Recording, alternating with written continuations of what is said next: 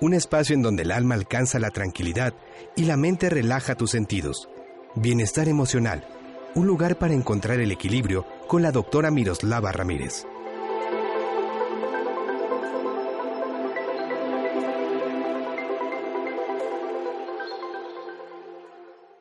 Bienvenidos amigos a este su programa Bienestar Emocional, el placer de vivirse pleno. Soy la doctora Miroslava Ramírez y como cada lunes estamos en contacto con ustedes para llevarles avances importantes sobre investigaciones y también abundar sobre aquellos datos que representen mayor impacto en su vida emocional, llenarles de esperanza, de motivación y brindarles también algunas ideas, algunos tips concretos sobre cómo vivir plenamente. En este programa vamos a tener también una sección donde abordaremos las preguntas que me hacen directamente a mi correo electrónico, daremos respuesta a sus inquietudes y en una de las secciones abundaremos sobre estos temas más profundamente. Recuerden que pueden establecer contacto conmigo a través del siguiente correo electrónico psicóloga.miroslavaramírez.yahoo.com. Eh, estamos también a través de su podcast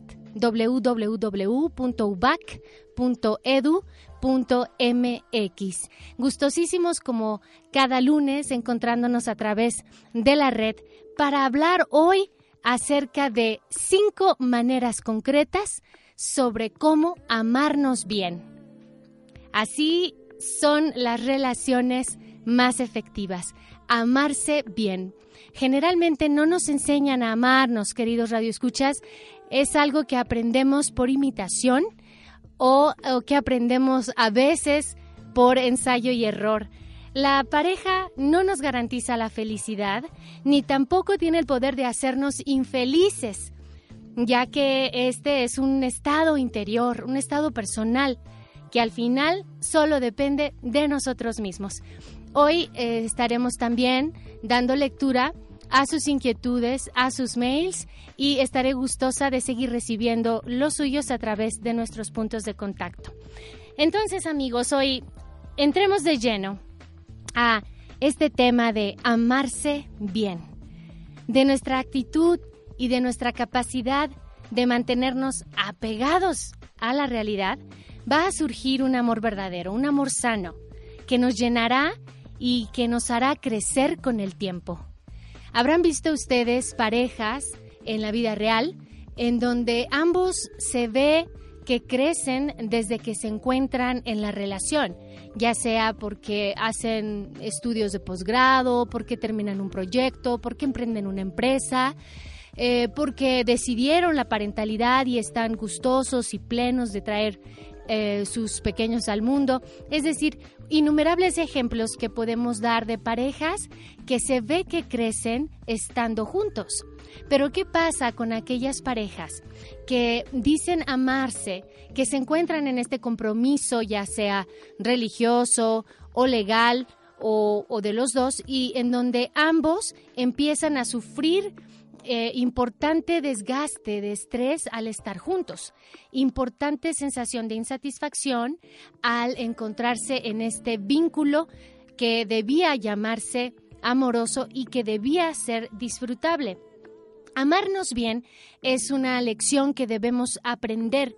No obstante, aprender a amar bien requiere de construir una relación y requiere de tener algunos pasos fundamentales para hacerlo.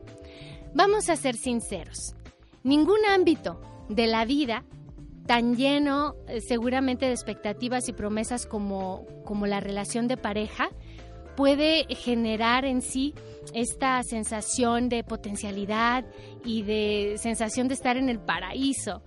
Em, muchas ocasiones creemos que la relación de pareja por sí sola va a brindarnos esa satisfacción y a llenar ese hueco que muchas veces inconsciente llevamos en el bagaje de expectativas cuando nos emparejamos. La, verdad es que mm, le atribuimos a la relación de pareja esta sensación de estar precisamente en el paraíso y perdemos la idea original de dar y vamos más bien metiéndonos a la zona del recibir. Cuando esto ocurre, nos llenamos de insatisfacción porque no tenemos a la vista estas expectativas claras, estas expectativas bien conscientes. ¿Puede hacernos felices o desdichados el amor de pareja? Preguntémonos esto. La pareja nos da algo de, esta euforia, de esta sensación de, de, satisfacción, de este llenar la soledad. Pero la pareja no tiene la capacidad de hacernos infelices.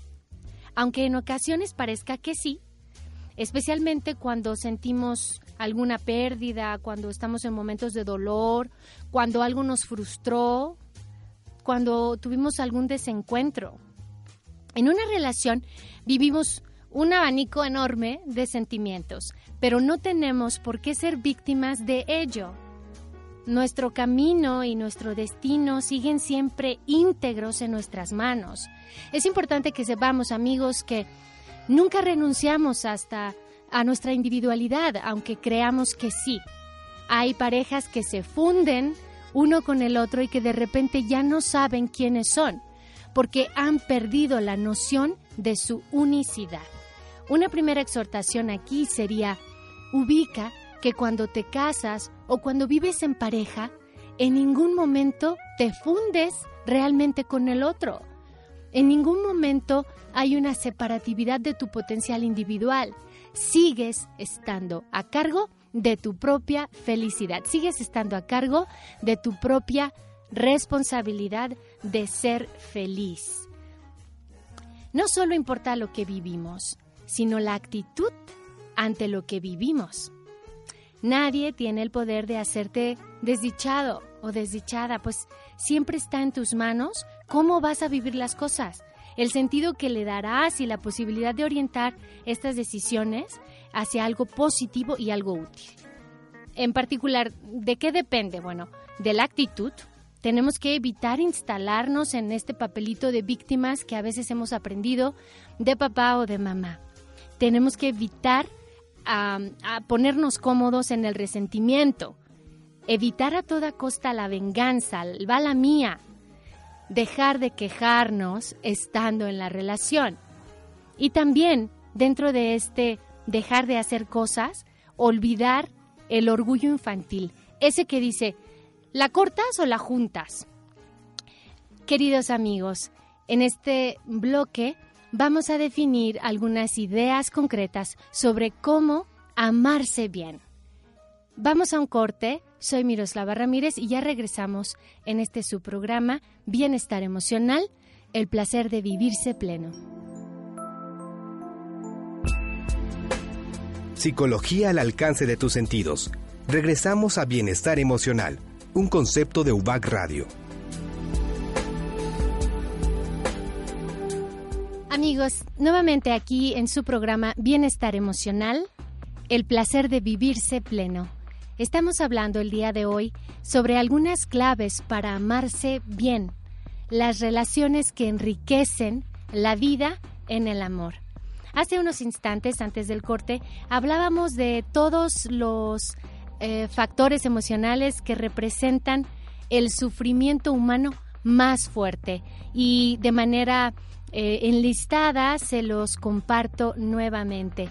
Apuntemos entonces que estos aspectos que estoy a punto de mencionarles pudieran ser devastadores en una relación de amor. Es decir, si aplicamos los siguientes principios en la relación amorosa, estaremos exactamente en el rincón del no amarnos bien, del sufrimiento a través del amor. Entonces ubiquemos que la actitud del victimismo, victimizarte, resentirte, vengarte, quejarte, enorgullecerte de manera infantil, temer al amor sano, avariciar de manera egocéntrica todo lo que posees, tener este afán por darte a conocer y, este afán por ser em, el, que destaque en la relación o la pereza espiritual, que también es otra de las flaquezas de una relación empobrecida, son aspectos que configurarán toda la comedia de horror de una relación no funcional. Amigos, la felicidad también depende de que permanezcamos en, la realidad, en, en la fuerza de lo auténtico, de lo real, que viene a reconocer precisamente que somos responsables de nuestras relaciones, que cuando decimos es que no funcionó y por eso nos separamos, en muchas ocasiones escondemos la responsabilidad que no queremos aceptar, la responsabilidad de no hacer que las cosas pasen.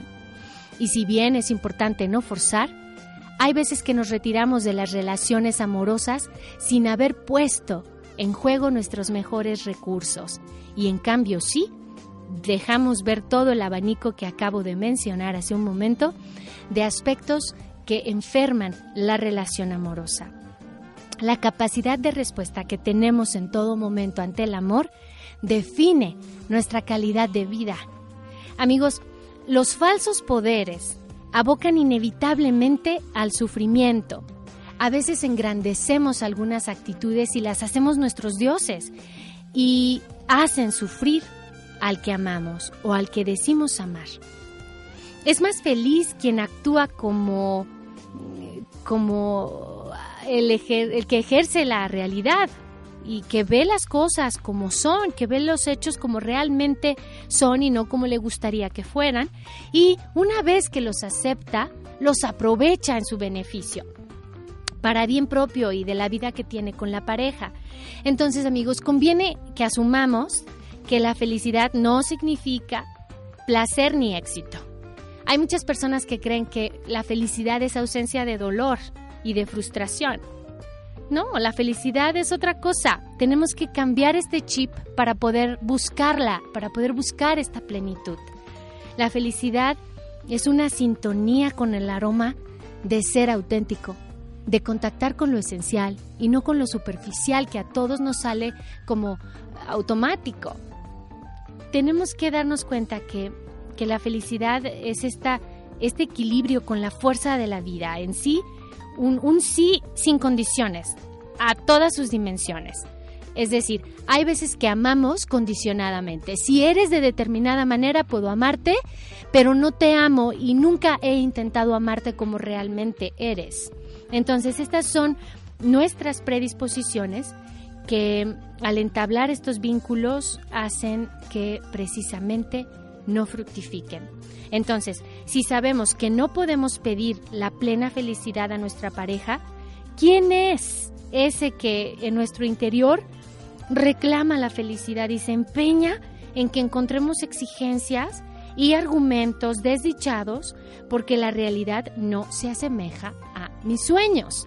En muchas ocasiones vamos a vivir una y otra y otra eh, decepción amorosa producto de esta fantasía de lo que creo que es la felicidad en pareja. Podemos darle a nuestro ser querido un regalo mejor que amarlo ficticiamente. El mejor regalo que podemos dar en una relación sana es llegar a amar al otro en su realidad, no amarlo por lo que yo quiero que él llegue a ser o que ella llegue a ser.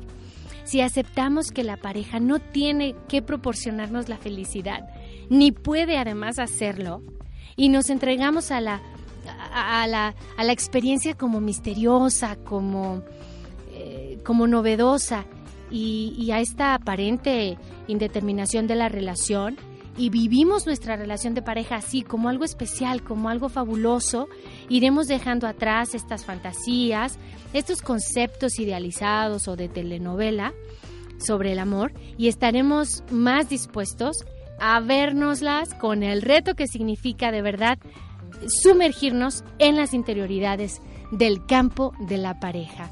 De verdad, es, este es un espacio importantísimo que podemos llegar a vivir el comunicar nuestra intimidad abrirá luces. ¿Qué es comunicar nuestra intimidad?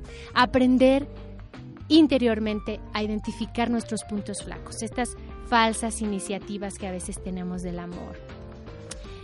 ¿Hay acaso algo que nos haga más felices que ser amados tal cual somos? Revisemos un poquito si cuando eras pequeño o si durante la adolescencia o incluso en una reciente relación amorosa, llegaste a vivirte condicionada o condicionado para ser amada o ser amado. ¿No es lo que deseamos todos? Como ser aceptados por lo que somos. En este sentido, el amor de pareja es un reto progresivo y es un reto que todos podemos asumir si aprendemos a aceptarnos primeramente cuál somos, si profundizamos en quiénes somos, cómo somos, cuáles son nuestros puntos débiles y cuáles son nuestros puntos fuertes. Cinco tips. Uno, tengo que tener una relación fluida. Dos, tengo que accesar a ser compatible con el otro, identificar mis cuestiones afines. Tres, tengo que forjar una amistad con él o con ella. Cuatro, tengo que aprender a confiar con el corazón. No puedo entrar en una relación de amor cargada de miedo. Tengo que confiar con el corazón. Y cinco, tengo que desear al otro lo mejor. He determinado que en estos cinco aspectos encontrarás muchísimas formas sobre cómo amar bien, sobre cómo permitirte un amor sano. Vamos a hacer un corte para pasar a nuestro consultorio en línea y regresamos.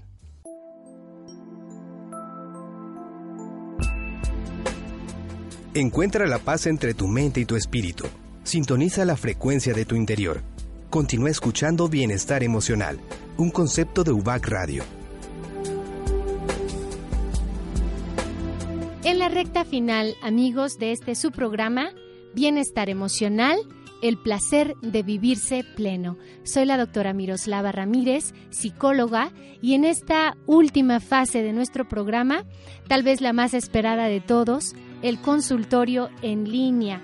Recuerda que puedes expresar tus conflictos, tus dudas, tus problemáticas con una servidora. Puedes ah, enviarme un correo electrónico a psicóloga.miroslavaramírez.yahoo.com para que yo dé respuesta a tus preguntas y a tus inquietudes y muy probablemente estas respuestas puedan servir a otros radioescuchas que tengan problemas similares. Recuerda que en esta sección la consulta es gratuita. Bien, vamos a dirigirnos a nuestra primera cartita que, que nos llegó al primer mail acerca de una madre que sufre. Ella nos dice, cuando mis hijos de 10 y 12 años se van de excursión, cuando salen con la escuela, no puedo dormir y me paso el día pensando en que les puede pasar algo terrible. También me angustio mucho si tardan en regresar a casa de la escuela o cuando duermen en casa de un amigo, casi siento volverme loca. Veo que las otras madres mantienen muy bien su actitud y son más relajadas que yo. Ella pregunta concretamente, ¿cómo puedo calmarme y no transmitirles estos miedos que no me dejan vivir? Muy bien, eh, Rosy, eh, te enfrentas precisamente a uno de los retos, uno de los desafíos más grandes que tiene la maternidad en sí la paternidad también a momentos, porque los padres, aunque no lo expresen del todo, viven los miedos a través de los tuyos como madre. Bien, lo primero es aceptar que no podemos proteger a nuestros hijos de todos los sufrimientos que la vida les va a presentar. Tenemos que asumir que de cada proceso, de cada reto, ellos aprenderán a ser más fuertes, a solucionar mejor y más rápidamente sus problemas. Habrá que aprender a que convivas con la idea, Rosy, de que nuestros hijos van a sufrir, se van a doler, que no podemos evitar que esto ocurra. A lo mejor eh, puede que no pase nada de lo que tú te imaginas ahí en tu mente, pero sí les sucederán cosas que no desearíamos para ellos. Esto es real.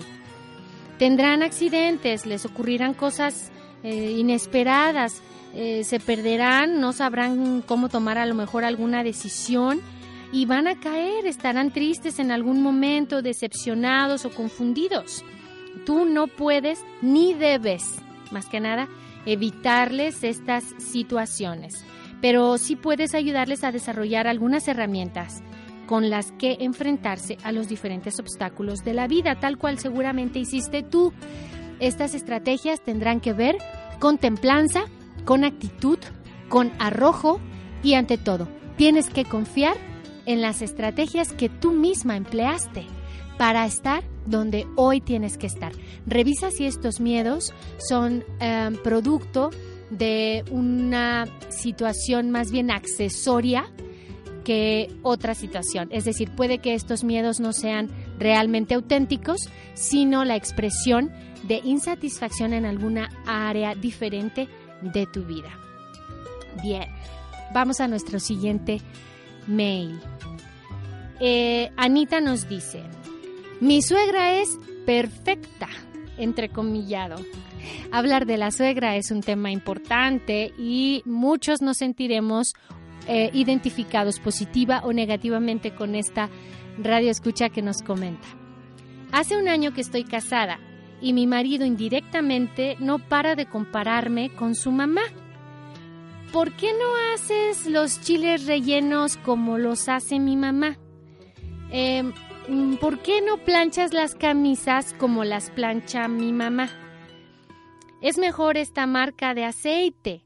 Mira, mi mamá compraba esta mayonesa. Em, yo aquí pondría aquello. Eh, en mi casa se estilaban eh, la ropa blanca de este lado. Una serie de cosas que seguramente nos puede enlistar en esta cartita nuestra querida Anita. Y claro, todo está bien cuando hago las cosas como su madre o compro la misma marca de aceite que ella.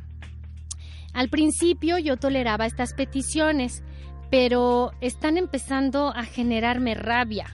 ¿Cómo le hago ver a mi marido que yo no soy su mamá y que me molesta que constantemente la traiga a nuestras conversaciones? Muy bien, Anita. Antes que nada, agradecerte la confianza y decirte que de esta pregunta desprenderán muchísimas maneras de agilizar asertivamente tu relación. Lo primero que me gustaría decirte es que creo que también tú te comparas con tu suegra antes de que tu esposo lo haga contigo. Y eso te crea mucho malestar. Probablemente de manera inconsciente tú misma estás generando una comparativa, aunque no lo expreses literalmente. Mira, intenta no entrar en esa competencia que no te favorece a ti y muchísimo menos a tu suegra o a tu esposo. En segundo lugar, puede que lo que esté ocurriendo es que tu marido no sea eh, precisamente quien prefiere las cosas como, la hacía, como lo hacía su madre, sino que ese es el modo al que está acostumbrado. Muchas veces, cuando vivimos una, una experiencia nueva y no estamos listos para reemplazarla, simplemente nos mantenemos fieles a la vieja experiencia aunque no nos guste. Una cosa es sentirme familiarizado con aquello y otra es decir que realmente me gusta. Entonces, probablemente tu esposo esté pasando por esta transición al cambio y no sepa cómo ajustarla correctamente. No conoce otra manera de hacer las cosas. En vez de plantear la, esta dicotomía o tu madre o yo, en vez de ponerte la soga al cuello, intenta querida Anita, desarrollar junto a él modos de hacer que, que sean tus propios modos o tus propios esquemas los que de verdad están apareciendo. Y de ese modo ni tú ni él entran en ninguna discusión. Es decir, no intentes imponerte. Es importante que más bien abras nuevos esquemas, que construyas junto con él los más novedosos, que no entres en esta dicotomía. Amigos de Bienestar Emocional, alcanzamos solamente a leer dos de nuestros mails, pero tenemos aquí ya seis y yo muy encantada de leer sus cartas para contestar sus preguntas y poder ah, apoyarles en el placer de vivirse pleno. Soy Miroslava Ramírez, psicóloga, y les invito a ponerse en contacto con nosotros a través de www.ubac.edu.mx. Recuerden que nuestro programa se transmite todos los lunes y miércoles a través de la página que les he mencionado. Un placer estar con ustedes. Hasta muy pronto.